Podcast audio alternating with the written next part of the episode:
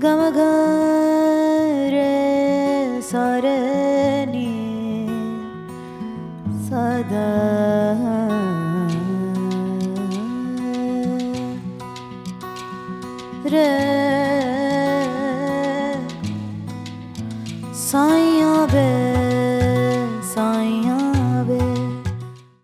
Queridos irmãos, o nosso Saravá fraterno.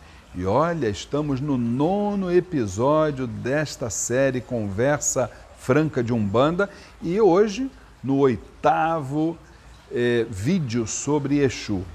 E estaremos então tratando sobre algumas atribuições dos Exus e Pombagiras das almas.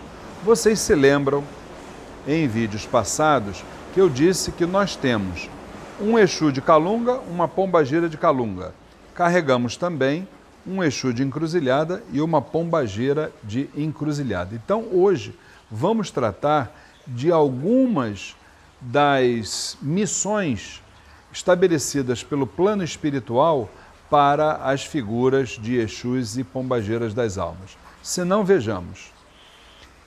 Aquele mapa genético, né, o projeto do mapa genético, saber quem é que vai encarnar em cada lar, sabemos que tudo isso é direcionado de acordo com as nossas vidas passadas. Né?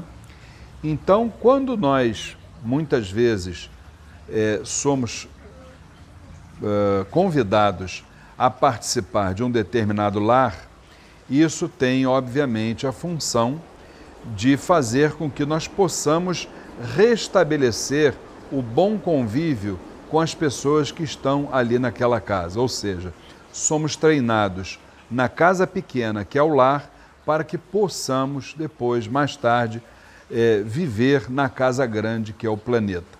Então, esse mapa genético ele é coordenado pelos Exus e Pombagiras, trazendo exatamente qual é o espírito que vai encarnar com o pai ou, e com a mãe.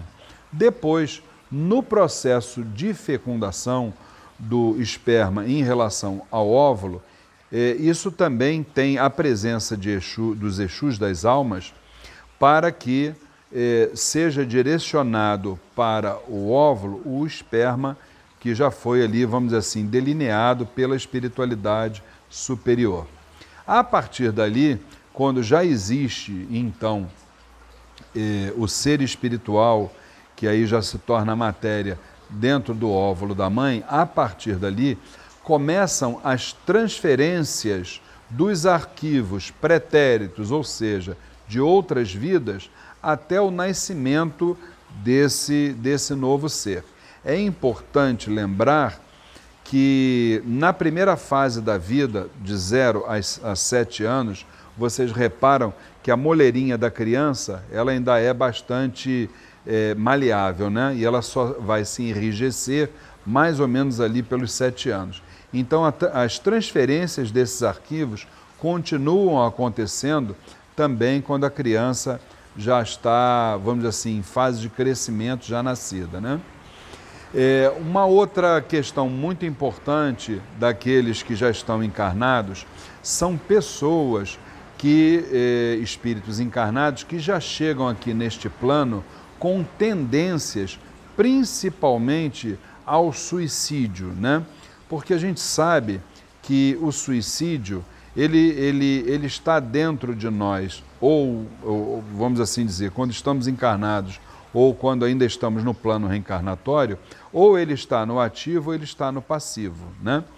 É, mas de qualquer maneira existe ali a tendência. Então, as pessoas que têm exatamente uma inclinação para este tipo de, de anomalia, vamos assim dizer, né?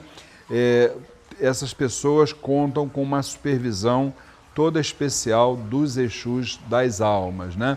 porque eles sabem que essas pessoas, se não vigiarem pensamentos, palavras e ações, com certeza é, essa tendência que está no passivo ela pode vir para o ativo. Uh, por ocasião do desencarne, também os Exus das almas trabalham na desagregação do corpo, porque ali nós sabemos que existe a questão do ectoplasma, que muitas vezes é sugado por espíritos ociosos, né, que se valem dessa contraparte etérica para as suas, vamos dizer assim, para os seus planejamentos do mal, né? Então o Exu das almas ele tem também essa atribuição.